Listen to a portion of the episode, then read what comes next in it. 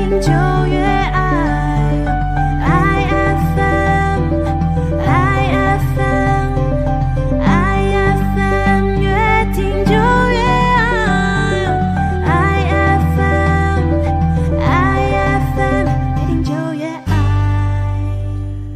FM 越听越爱，这个小时我们又来到了博士来聊的节目时段。我们在现场呢，有的是邱继来，还有廖朝基博士，欢迎你们。大家早上好，两位主持人好。是哎，我跟这个季来算是新朋友，嗯因为呢我们认识的？因为我们之前呢都没有见过面，但是我们是经过那个北呃中国的宋云鹏老师介绍，然后我们才在网络上取得联系。所以你们是网友，对，我们绝对是网网友，而且那，我也是因为这个节目，然后开始注意到呃季来他的研究的方向，嗯然后我想借这个机会要把他请上来哈。但是先首先要请季来先跟我们介绍一下他的这个学术背景和他做这个论题的问题意识是什么。好的，那我这里呢是我是九二年出生的，那我在呃，其实我是在一个新纪元跟东海大学的一个二加二的学术的一个学士课程里面呢，做这学士毕业，然后在复旦大学呢在硕士毕业。那其实呃严格上来说，我是今年毕业的。我的硕士题目的话，这个背景的话，主要是只有在马来西亚、台湾，再再到这个中国大陆这样。嗯，然后我知道你的硕士论文是做这个马来西亚人的文学、马哈文学及它的历史嘛，嗯对不对？所以是什么样的一个因缘促使你去做这个马哈文学历史的这个研究？嗯，首先其实是因为本身呢，在中文系的训练里面呢，我比较靠拢的是文学方面的研究。那在一直以前，一一直以来呢，我们都是比较专注于现当代，就是一九一九年以后的这个文学研究。那在我的大学阶段呢，其实我必须承认说，我并没有，还并不是十分专注于马华文学，我依然是比较专注于这个广泛意义上的，包含中国大陆、台湾这些为主的，呃，这些文学作品作为一个研究对象哦。在硕士阶段呢，为什么会转向马华文学呢？其实主要最主要其实是因为对自身的一个身份呢，开始呃觉得可以去处理自身的身份问题，因为毕竟马来西亚华人在海外必然多多少少，特别是在台湾啊、中国这些地方，必然会遇到一些身份的认同的问题。那主要是身份的认同的问题导致这个，嗯，我对这个题目的研究。嗯，我们知道很多马哈文学的研究者自己就是创作者哦，嗯比如说我们比较熟悉的黄景书啊、张景忠啊、呃高家谦老师有创作吗？他可能写一些散文吧一，些他也他也是有。嗯嗯嗯那你这个呢，也应该像更像是以研究者的角度去嗯切入这个马华文学的嗯这个历史的研究。那我比较好奇的是，你做这个研究的时候，你所掌握的问题意识是什么？我所掌握的问题意识哦，呃，因为我的这篇文章呢，主要是探探讨是一个马华文学史的问题。既然是一个历史的问题呢，必然有一个呃缘起的一个问题哦。不过对我们来说，马华文学到底是怎么开始，一直是一个很含糊不清的问题。包括刚刚你提到的黄锦树也好，呃，他们一直在讨论，甚至是争论马华文学到底在什么时候开始的。那呃，就在我在自己处理这个问题的时候，我发现一些蛮有趣的问题哦，就是一些呃，比如说比较早的材料，其实各方各家都有提及，包括刚刚提到黄锦树啊、张景忠，甚至林建国这些留台派，到甚至更早啊，方修啊、杨景呃那个杨宗年呃杨杨松年，杨松年老师等等的都有提到过这一些呃比较早的材料，可是无奈不知道为什么他们就没有很深入的去探讨，或者是去解析说为什么这些东西不能作为我们一个很有力的开端。对，所以你其实，在谈这个问题的时候呢，某个意义上，首先需要先整理前人的观点。嗯嗯但是我注意到你的那个问，你的那个问题的回溯呢，的那个呃历史的缘起呢，就回溯的更早了。嗯而且你注意到一些我们没有常常没有注意到的史料，嗯比如说呃碑铭嗯还有就是待会我们会谈到的这个传教士的 magazine，嗯对吧？然后从这两个材料里面呢，你开始去回溯马华文学跟他们的关系。嗯但是我们先休息一下，然后接下来呢，我们会具体谈一谈这些年，或者是这些这这些年学术界里面是怎么样去归类马华文学的定义。欢迎回到越听越爱的 FM，你在站收听的是博士来聊节目。今天来到节目现场做客的是现当复旦大学现当代文学硕士生邱继来，欢迎你。你好，对我们季来是刚刚硕士毕业，嗯是，然后呢，他做的论题呢就是谈马华文学的史前史的的这个问题。我们很多人都很好奇，为什么要谈史前史？那当然又要就要回到马华文学历史的一个大家方修先生。嗯对，很多那个研究者都都常常说，在方修先生以前的马华文学呢的历史呢都是史前史，嗯仿佛呢就是只有呃，仿佛呢就马华文学史呢是从方修先生开始的。嗯，其实方修先生奠定的这一个马华文学史的话，它是一个阶段性的工作，因为在呃方修以前呢，的确是还有一部分的呃呃这所谓的。作者吧，作家，或者是也称不上学者，可是其实那时候有很多人很有热情呢，就编制了一些呃文学史，比如说铁抗先生之前也有，呃，在呃就是提供了他的家属有提供说他以前的一些呃文学史材料，不过恐怕都没办法像方修一样做一个比较全面的记录哦。其嗯、所以他作为一个嗯第一位所谓的文学史第一人呢、其实是几乎是一个公认的事情。是的，嗯。所以你从这个马这个方修先生对于马华文学史的定义里面，我们看到了方修先生是怎么样定义马华文学了吗？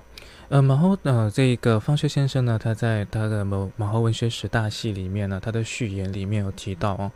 他很清楚的其实下了一个定义啊，是一个马来亚（括号），然后包括婆罗洲、新加坡的这个华华文文学，所以呢，它是一个以语言为基础的文学史哦。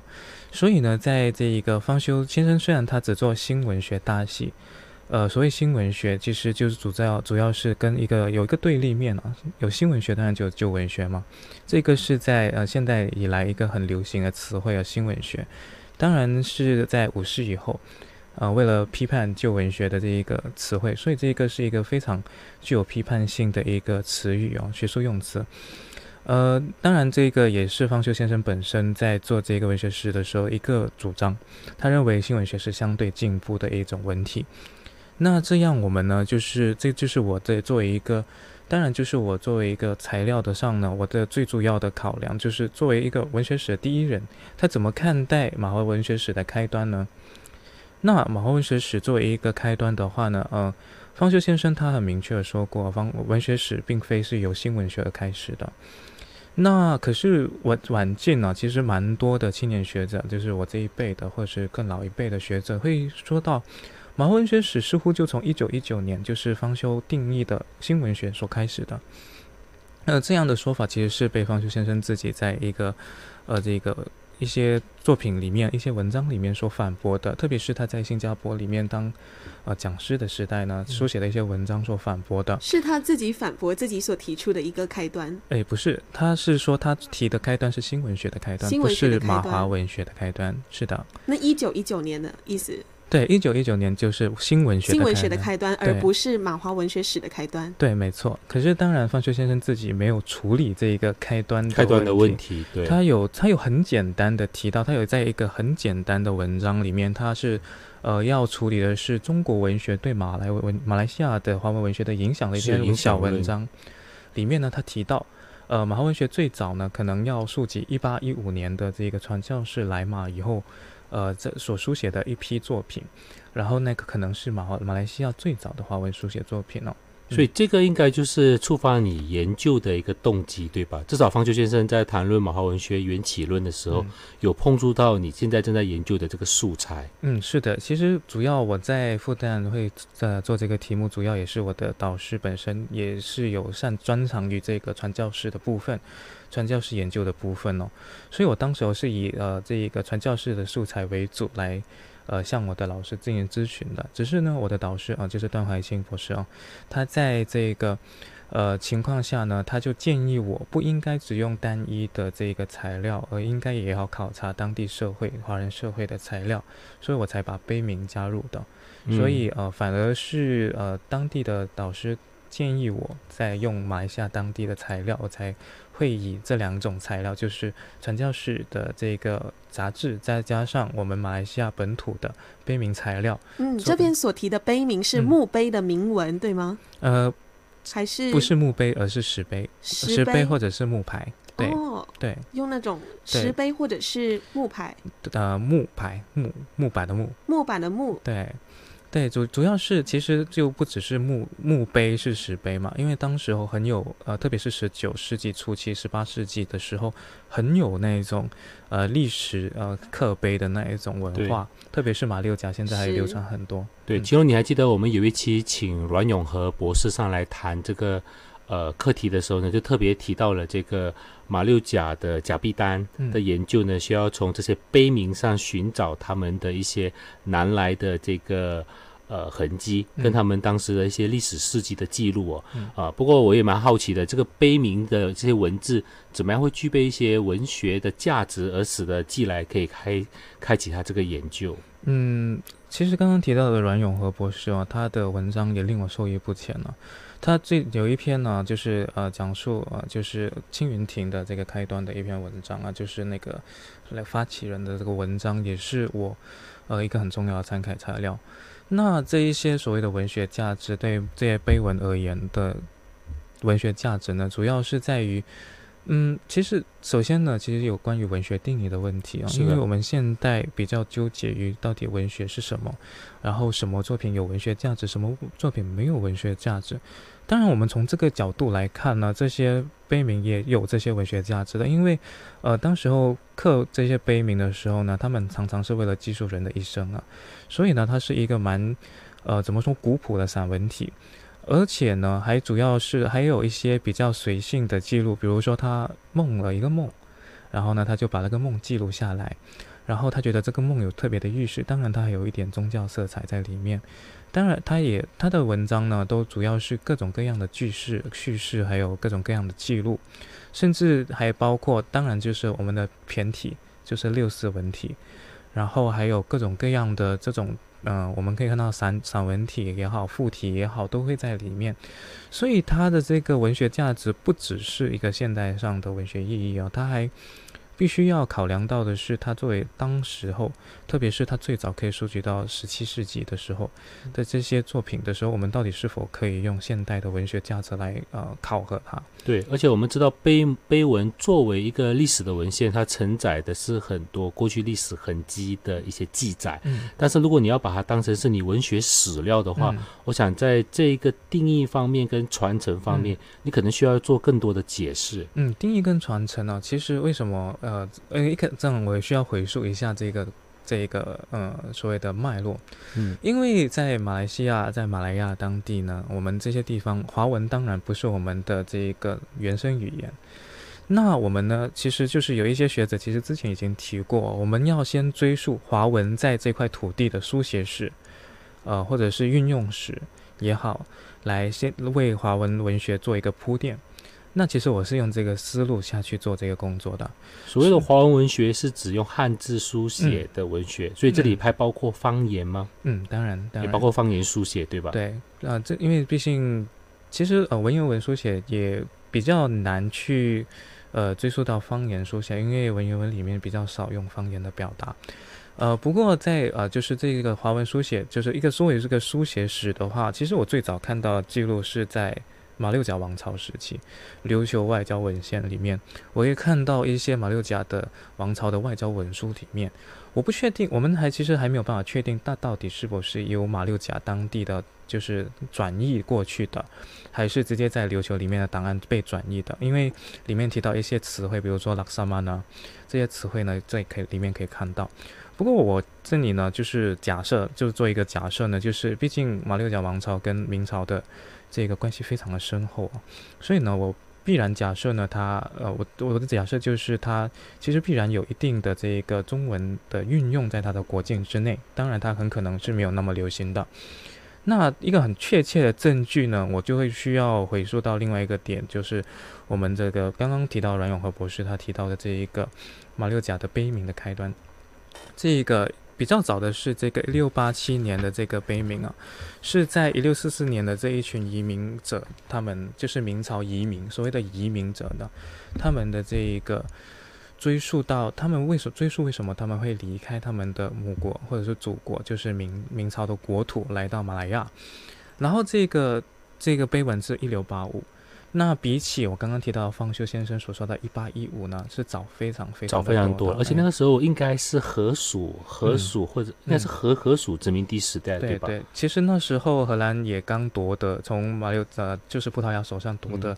呃这个呃马六甲不久。是，哎，所以寄所以寄来的研究等于是为马华史前史的那个年代再往再往前推了，嗯更就就是从年代的久远的长度来看，嗯。就往前推了一、嗯。推了一大步，嗯。就追溯到这个荷属时期的嗯。碑文的这一块的记录，嗯对吧？嗯但是这里呢，就会引申另外一个问题了哈，就待会我们可以回来谈一谈，到底这个当呃马华文学的缘起论处在荷属时期的时候，那马华文学是否要定义嗯所谓的有没有国籍的马华文学的定义？嗯嗯嗯呃，这个就涉及到呃一直以来我们在谈论马华文学的时候，像黄锦树他们常常谈到的说，就是这个文学到底有没有国籍？嗯嗯嗯啊，而而且就所谓的马来西亚华文文学嘛，就马华文学，你前面挂了一个马嘛，嗯所以什么时候才是属于马来亚，什么时候才是属于马来西亚？嗯这里呢，就回到了原来既来做这个研究的时候，想要处理的自身的国籍认同，还有文化认同的问题了。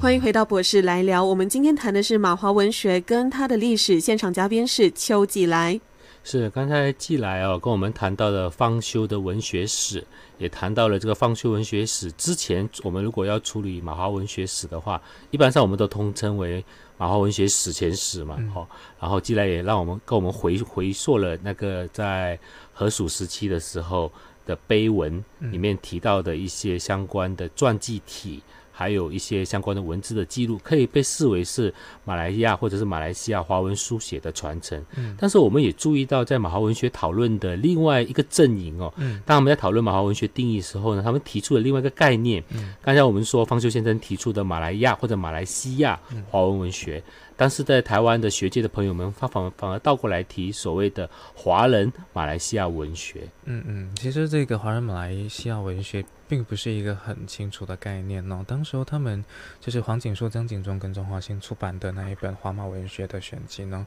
最主要呢，他们其实是，嗯，与其说把他们称之为呃就是阵营或者是台湾也好，那其实可能有一点不准确，毕竟中华新先生一直都在马来西亚默默耕耘哦。然后呃，其实呃，黄锦树跟张景忠还有钟怀新他们出版这个华马文学，最主要的原因在于他们认为马后文学被局限在一个华文的语境里面，反而我们没有办法呢，在呃显现出华人作为一个呃人群或者是一个民族，它里面的可里面的多语的可能性。他们呢试图呢就把多语的一个材料或者是文本啊，就容纳进来，比如说比较著名的这些巴巴文人、巴巴妞妞他们的这些班顿，还有还有的就是其实一些英文书写，比如说林天英或者是马来文书写等等这些作家，他们呢就是呃把这些材料呢尽量收罗起来呢，然后做一个选集。可是严格来说呢，那还不算是一个嗯，那算是一个概念呢。可是他们还没呃把它。呃，怎么说呢？生成或者是发展成一个很完整的或者很成熟的文学史的一个嗯论述。是，换言之，就是方修先生所定义的马来西亚华文文学，嗯，它就局限了这个语言的使用。嗯就换言呃，例如说，我们有一些呃作家，他是华人的身份，嗯。但是他但是他以马来语作为创作，嗯或者他以英语作为创作，还有你该提到的巴巴文学。哦，那可能就没办法在呃方修先生论述的框架里面嗯去得以论述。嗯。因此，呃，黄锦树先生他们提出的这个华人马来西亚文学，嗯。就把这个主义性摆在前面去。嗯嗯那某个意义上呢，就允许了多元喧哗，嗯或者是多声道的这个文学作品，可以纳入到他们这个疆界里面来讨论。嗯，可是其实这之间呢，有一些其实就是有点取舍的问题了。就可能他们对呃这一个这个语言的使用在马来西亚比较悲观，呃，因为呃，如方修刚刚的这个定义是华文文学的话，它聚焦于在这个语言的使用或者是语文的使用的时候，它的它的背后呢，反而就是摘掉了那个主义性，它反而没有主义性的限制，它有语文的限制。那呃，其实那黄锦树先生他们的提出的这个华马呢，那它没有了。语文的限制，可是它有了族裔性的限制。我想这样的使用在马来西亚现状来看呢，可能，嗯，他他的确是提出一个新的概念，可是我觉得他并没有呃怎么说呢，算是帮呃或者是在马文学里面，它不算是一个太太好的一个呃诠释哦，因为。在马来西亚的一个概念里面，我们一直都以自己是多元民族、多语言、多宗教自豪嘛。那所以为什么我会呃，就是还是回到去方修先生那里的这个马华文学，而不是在华马文学那里？啊，继续发展的这个原因，嗯，是，所以我们知道，基本上呢，这个呃，谈华马文学的时候呢，其实某个意义上是希望能够容纳更多的作家进入我们研究者的这个范围里面嘛。因为如果我们研究者只局限在单一语言的话，可能文本不够，那也很难很难再生产更多像季来这样的硕士生跟博士生。所以作为研究的题材的这个扩扩大，我想黄锦树教授他们是有他的学术的那个呃野心的。那我们下个小时呢就要。具体的谈一谈这个传教士的这些文学的这些教呃素材是怎么样形成我们马华文学史前史的那个材料。嗯，时间来到早上十点十二分，早安你好，我是轻柔。我们这个小时依然有博士来聊，廖朝基博士就请到了复旦大学现当代文学硕士邱继来来跟我们分享他的研究，也就是跟马华文学和史前史有关。对，继来呢现在的状态呢是先回来休息一下，同时呢赚一点零用钱。然后我知道他接下来还会继续往博士研究发展哈，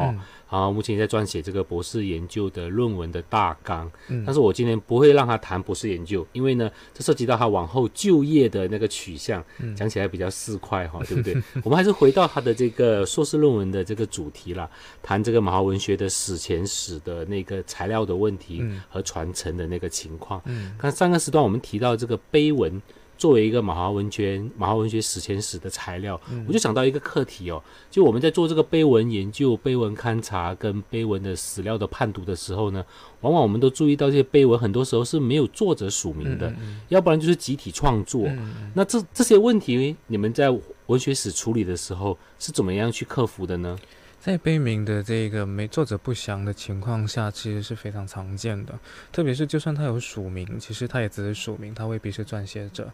那其实大多数情况下呢，特别是早期。呃，有一些很关乎意识形态的问题呢，我们就我我我个人呢是把它作为一个集体意识来处理啊。集体意识。对，就一个集体意识的概念概念，作为一个社区，特别是马呃，比如说青云亭的话，就作为马六甲福建社区的一个集体意识来处理的。那当然，这样的处理有时候，呃，反而这个处理呢反而比较简单，因为它比较模糊。反而比较清楚的一些作者，比如说他是中国作者，他从来没有离开过中国，然后呢，他可能是我们的一个在马六甲的一些子弟，回到去厦门，然后跟他求求书，然后他们又再带回来刻碑，这样这样子的文本呢，我们是比较难处理的，因为呃涉及到一些身份呢，呃也也也未必是国籍的问题，可是我们必然要处理的就是他的一个作为。呃，从来没有踏足过马来亚的作者，我们要怎么去看待他？对，就是说他在那个厦门凭着他的子弟回来跟他转述一些情况，然后他就拿起他的那个毛笔，或者是他的那个文学的创作的那个呃热忱，给你写下了骈体的诗。那这种一百八仙在中国完成的诗或者是作品，该如何去判断他在这个新马或者是在这个马来亚文学史的传承的地位？嗯，这其实这个很有趣。其实我跟的就是呃我的各种导师啊、前辈啊提及的时候，有两种很极端的现象。一种呢就觉得这完全不是问题，必然因为这个东西虽然是在中国创作的，可是在中国完全没有留下任何蛛丝马迹。它完全是在马来西亚，然后应该说马来亚马六甲当地呢，影响当地的社群。那当然是马文学的一块，或者是马来亚桑记书写的一块。那有另外一部分呢，就非常执着于这种，呃，比如说它是来自于这一个地方这一块，所以它是中国文学的延伸。它或者是叫中国文学的残余，它跟马华文学可能是没有关系的。这两种比较呃就对立的看法都有，那我比较倾向前者。前者就是指他在它呃在马来西亚，在马来亚呢，它有一定的影响，那必然有影响，毕竟它嗯树立在那里嘛，它影响可深可可浅哦。那先不管这一块，那的确它是在中国文学那里呢是没有任何痕迹的。我们当然可以比较极端的说它是中国文学的残余，但可是这跟我们的呃当地华人社群也有关系啊。那嗯其实当地的那一个那一个呃社区的这个构成，难道我们也可以说它是明朝的残余吗？嗯嗯，就是可能是这样思考的。，对，因为这个涉及到一直以来都在讨论不休的所谓的马华文学主体性的问题。嗯嗯嗯，啊，主体性跟自己的那个历史的自主性是从哪里开始的？嗯嗯无可避免，作为呃海外，当然很多人会批评啦，所谓海外华文文学的嗯。这样的一个影响嗯。下的一个产物，嗯。它这个是经历过一个历史的变化嗯，到什么时候马华文学就独立自主的了哈？嗯，但是我们今天这个课题我们不展开，嗯。因为这有点复杂，嗯嗯。所以这个就涉及到最近比较热门的课题，谈这个华语系。嗯，华语系华语 xenophone，对 s i n o p h o n e 但是我还是想要回到你谈到的另外一一些材料，嗯。所谓的传教士的这些嗯材料，嗯这些材料呢是我们比较陌生的，我可能要请季来先给我们介绍一下。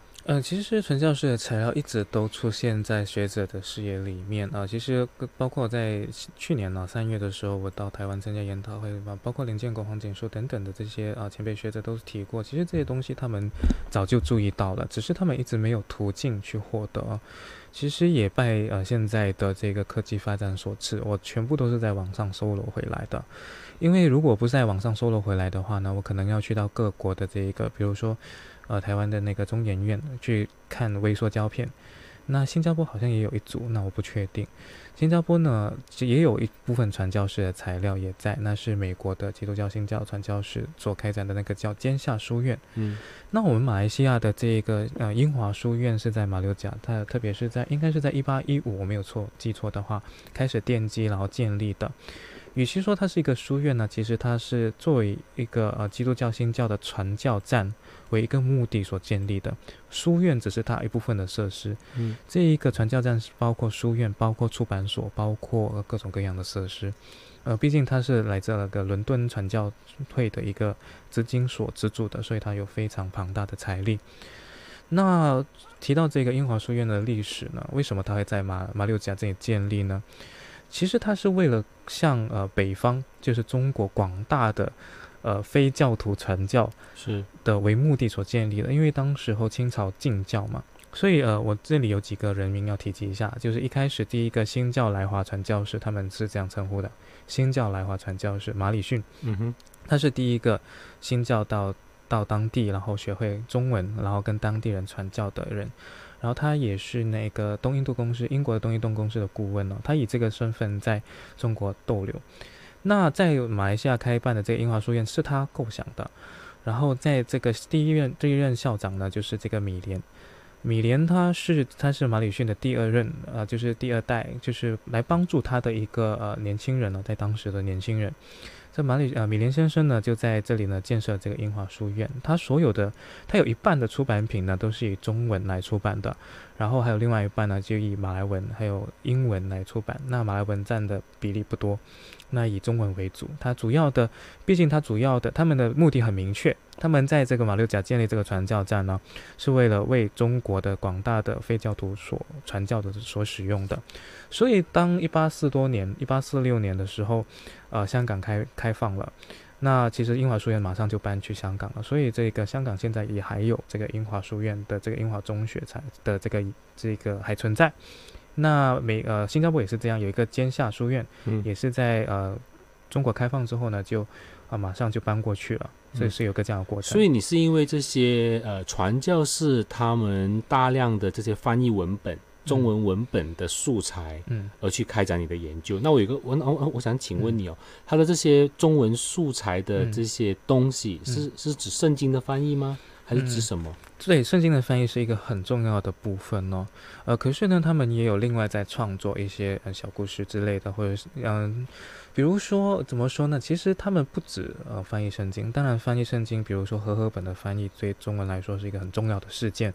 可是他们在呃马六甲时期，因为他们面对的是一些普罗大众、嗯一些街坊，所以呢，他们发现呢，他们用一些比较文雅的文言呢是没有办法跟他们沟通的，甚至他们用官话的也没办法沟通。而这个当那时候米莲她学会了粤语，可是她一直不会闽南语，嗯，所以呢，他就一直一直的就非常困难的沟通因为如果。回溯起马六甲当时的嗯甲必丹，可能还有那时候的移民，大部分还是从闽过来的，对，对马六甲是以闽南社区为，主啊闽南社区为主。呃，那这样的情况下，他们就选择用一种比较简便的半文半白的一个简单的文言文来书写，来做一些各种各样，有一些呃，他参考的很可能是善书啊，比如说那种赏善罚恶的这些书籍，来都写书写一些小故事。当然，嗯这些东西的文学性当然不强，嗯，可是呢，他们的这个实验呢是非常复杂的，还包括他们试图以一种呃，他用一种各种简单的诗啊或者词啊。来做各种各样的实验的，在嗯他的这个杂志里面，它还包括一种天文知识、科学知识、蒸汽车、天文的呃科学的各种，还包括地图。所以他们出嗯版是出版定期呃发放的杂志吗？是每是它的频率有多高？还是他们出版一些教会里面、嗯或者是发布到外面的一些报章性的一些读物？呃，其实当时候呃，马来西亚的报章还、呃、只有英文报章，他们是自己在另外出版的。呃，最最早最早最早，虽然这个东西叫杂志哦，其实它每月只出版一张单张。单张对，然后呢，嗯直到他一年呢，就是一年后呢，他就把这这些单张呢全部收集起来，编订成册，然后再叫它统计传，就是啊、OK，magazine 的翻译。是这是最早他们最困难的时候是这样嗯做的。可是后来呢，他们就是资金越来越充裕，呃，在呃麦都是在呃巴达维亚，就是今天的雅加达那时候出版的时候呢，他已经是出版一本小册子了。嗯然后到呃第三部分，就是郭史烈在新加坡出版的这个《东西洋考每月统计传》的时候呢，就变成了是一个很丰富的册子。其实呃这个东西可以看出他们的资金越来越充裕的。是我们这里要先打住一下，因为嗯再往下开展就要开展到很多关于这些文本里面的一些呃文学性的那个讨论的了。嗯我们下段回来就专门针对这些文本哈、做一些文学性的一些分析跟讨论。嗯嗯好。欢迎回到博士来聊。你好，我是轻柔。今天来到节目现场做客的是复旦大学现当代文学硕士邱继来，我们谈马华文学。对，刚才季来谈到这些呃传教士的文本都能够在网络上索取，我们刚才就有接到听众的这个询问说，哎，哪里可以下载这些材料啊？呃，其实主要就两个地方，一个是啊哈佛燕京大学的这个图书馆电子书库，那还有另外一个是就是德国的文教基金会，他们呢都有这个呃相关的材料，当然是呃，可是它并不齐全，因为他们都是以真本，就是原本扫描的。啊，原本扫描呢最齐全的话都是各类各种微缩胶卷，那最齐全的微缩胶卷啊，比靠比较靠近我们的话，新加坡应该有一组，台湾的也有一组。那上海的话没有，要到北京国家图书馆那里好像也有一组，那就主主要是这些。那你现在的这些材料，你刚才说除了这些网络上搜罗到的，嗯嗯。包括这些数位胶卷，你都已嗯经大致上掌握了他们所有的材料了吗？哎，基基本上是所有的原本，我所搜罗的主要是以原本为主啊，就是他们呃把他们啊就是扫描然后上传的，几乎所有呢我是都下载下来，然后再作为我的材料。嗯那微缩胶卷的话呢，因为嗯其实书写的过程其实时间非常的紧张嘛，所以我没有运用微缩胶卷作为我的材料的。嗯，回到这个英华书院呢、我觉得刚才听你这样描述以后，我觉得我有个问题哦，嗯你想想看，当时这个一八四一八零一年到一八四六年，英华书院在嗯马六甲嗯创立嘛，当时你提到说它的主要的目的是对中国做嗯这个宣教的功能，那它大量的出出版品应该都是往中国送。嗯嗯。那我们如何去看待它的在本地的流传流传呢？嗯，其实呃，就是呃，陈教士他们是一八一一年到啊，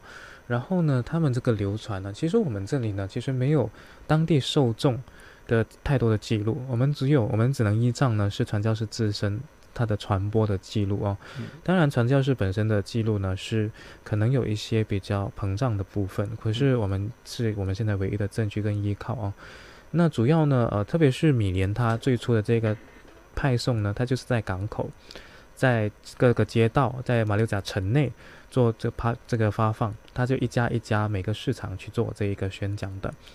然后到第二到第二阶段呢，就是麦都斯他在巴达维亚的时候呢，嗯它就是比较大型的，它就是作为一个呃市中心，在市政的中心，在呃科或者在所谓的巴沙的中心，呃，然后在中间宣讲，然后它有一个比较大的册子，然后它有记录到它会运送到马六甲啊、呃北大年，就是泰国今天南部北大年，然后到各种苏门答腊，到文莱，到甚至到上海这些地方，它有做这个记录。那最后郭史烈的这一个东西航考呢，它是最为呃广泛的，它在中国大陆内部呢有大量的记录，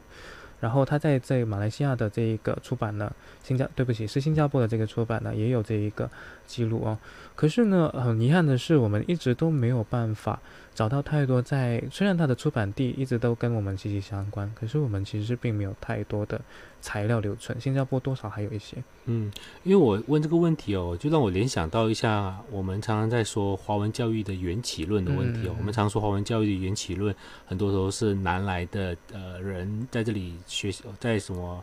呃庙啊办一些私塾啊，所以我华文教育就从从这里开始兴起，对吧？但你想想看，如果当时有这样的一个这么样这么样的规模的这种呃教会的组织，嗯他去翻译圣经，然后用汉用中文或者汉字去把那个呃典籍翻译出来。嗯。那他如果要去传教的话，嗯。他必须要先让这些人识字嘛。嗯那他可能也兼具到了这个中文的学习的这样的一个过程，而且又涉及到当初在新马一带还是方言群为主，官话还没有那么流行，嗯可能文而且过来的那个呃老百姓可能的文化文化程度也他也不高，可能是文盲居多，嗯对吧？所以介介于这个传教的这种动机，嗯是不是也变相的也促进了某个意义上的这个华文教育的普及的问题啊？呃，传教士跟华文教育肯定是有关系的，因为他们开办蛮多的中文班，有各种方言的都有。可是比起呃说到缘起的话呢，它当然是比呃之前呃董总之之前所说说的这个五福书院来的早。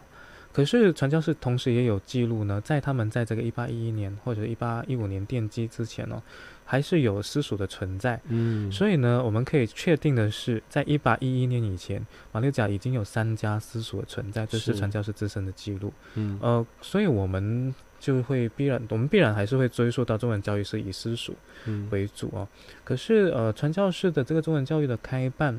它作为一个脉络的话，我们是比较少去提及的，没错嗯。它可能也会是另外一个我们可以去回溯这段历史的一个源头哈，嗯对吧？嗯但我们回到了这个传教士文本的了哈，我们刚才提到说传传教士文本有这一些呃一个月一章的东西，但是他们主要还是翻译圣经。嗯嗯。那我们知道这个翻译圣经这个事件是相当重要的，嗯，在白话文的历史里面，啊，和合本就是圣经和合本的出现，其实是新约圣经和合本的出现呢是相当重要的，因为当时候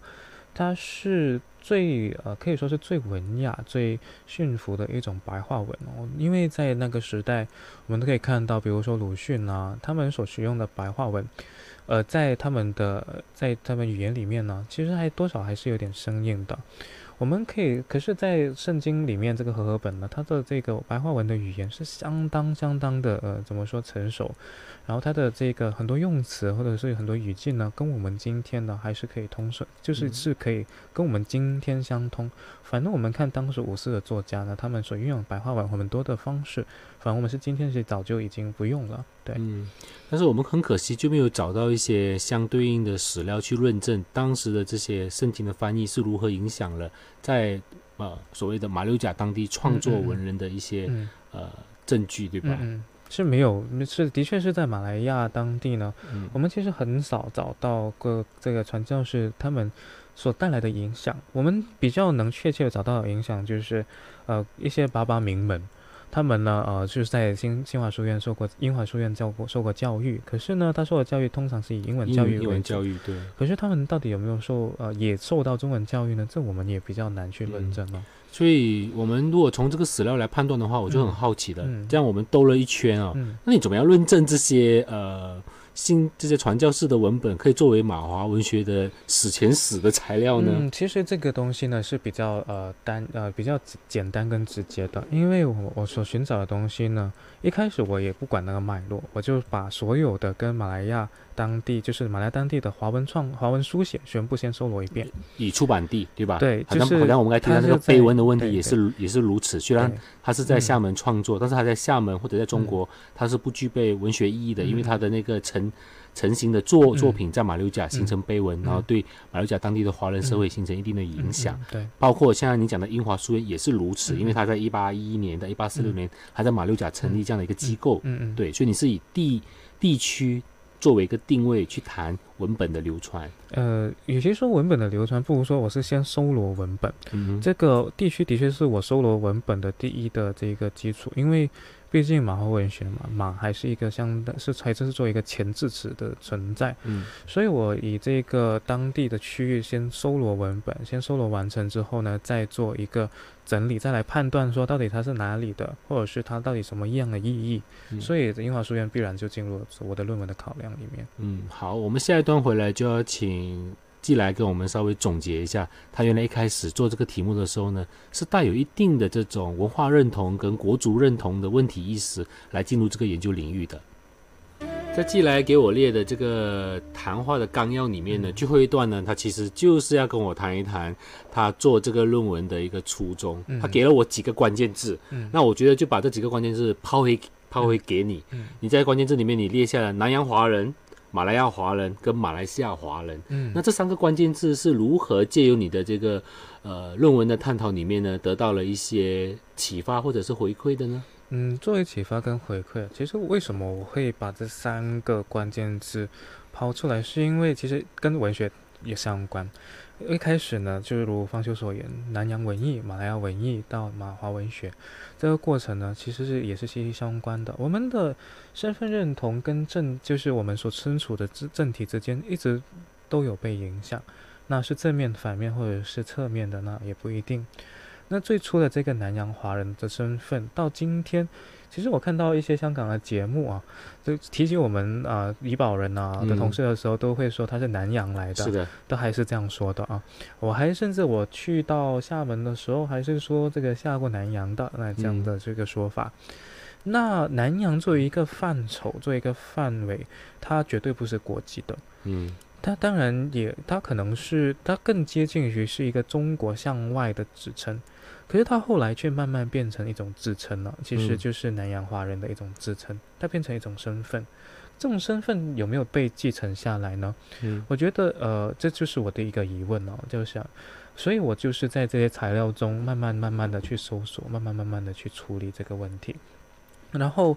到马来亚跟马来西亚其实是同一个呃比较接近的概念啊，就是英属以后的这个马来亚概念到成立马来西亚，都跟英国的这个、呃、统治息息相关。所以呢，我又在处理，在看我们成立马来西亚以后，我们这些南洋华人的身份到底有没有被呃脱离，或者是有没有被呃转移哦。